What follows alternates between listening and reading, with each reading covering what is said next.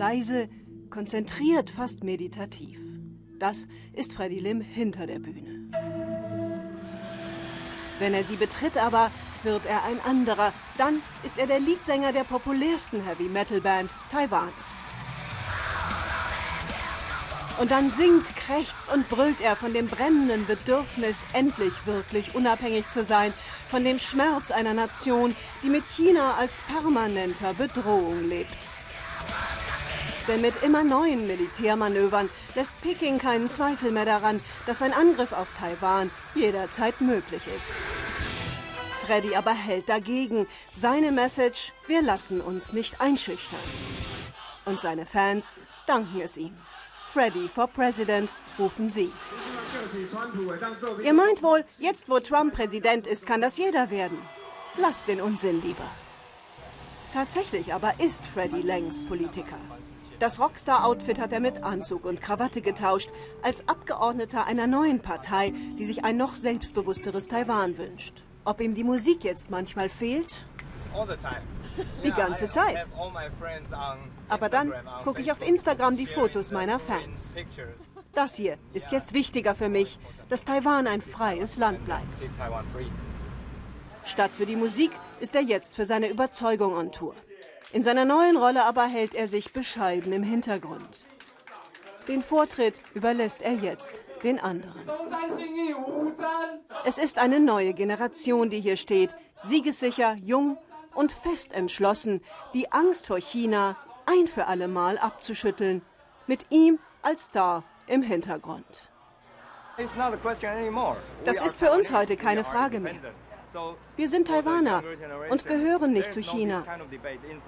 Und wir wollen unabhängig bleiben. Peking sieht aber doch genau solche Sätze als Provokation. Ist ihm das egal? Wir wissen das. Aber wir können uns doch nicht verrückt machen, was eventuell passiert, wenn wir unseren Weg als Demokratie weitergehen. Wir sind nun einmal eine der letzten Bastionen der freien Welt hier. China ist die kleine Insel damit ein Dorn im Auge und so schickt Peking jetzt immer öfter Kampfflugzeuge zu Militärübungen Richtung Taiwan. Die Regierung hier, die seit 2016 vorsichtig versucht, sich von China abzunabeln, gerät dadurch immer stärker unter Druck. Durch China international isoliert, kann sich der Außenminister seit Trump auch nicht mehr sicher auf die alte Schutzmacht USA verlassen. Eine heikle Lage nicht nur für Taiwan. Taiwan ist nun mal an vorderster Front. Wir haben einem chinesischen Angriff bis jetzt trotzen können. Aber wenn Taiwan fällt, dann sind alle Demokratien hier in Asien in Gefahr. Und deshalb brauchen wir unbedingt Unterstützung von den restlichen Demokratien.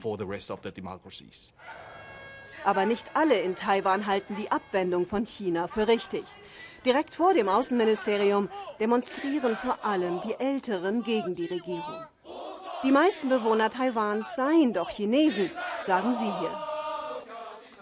Pilgertour zum Denkmal von Chiang Kai-shek, der mit seiner nationalchinesischen Partei von Mao hierher nach Taiwan floh.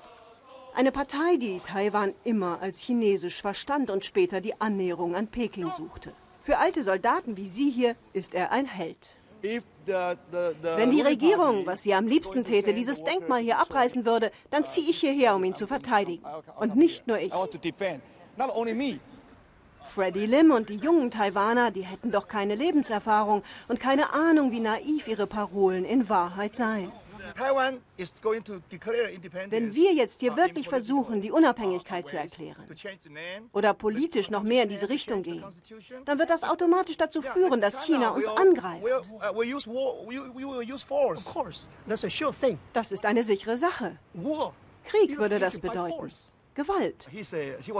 Und Freddy ist ein guter Sänger, aber von Politik hat er keine Ahnung. Uh, Fragen Sie ihn mal, ob er, wenn es zum Krieg kommt, dann wirklich mit uns an die Front ziehen würde. Ja, fragen Sie ihn. Freddy, der im Parlament gerade eine flammende Rede gehalten hat, auftreten kann er schließlich, kennt diese Argumente.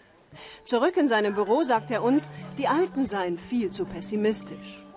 Die Folge von mehr Unabhängigkeit sei nicht zwingend und automatisch ein Krieg mit China.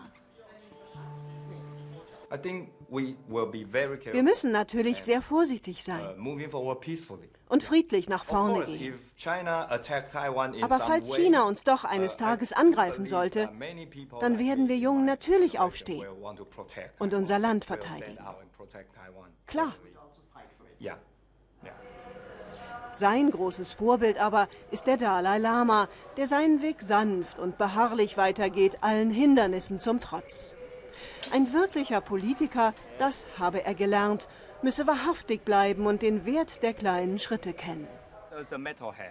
Als ein Metal-Sänger war ich sehr aggressiv und wollte alles immer sofort erreichen. Ich habe erst jetzt als Politiker begriffen, dass das so nicht funktioniert.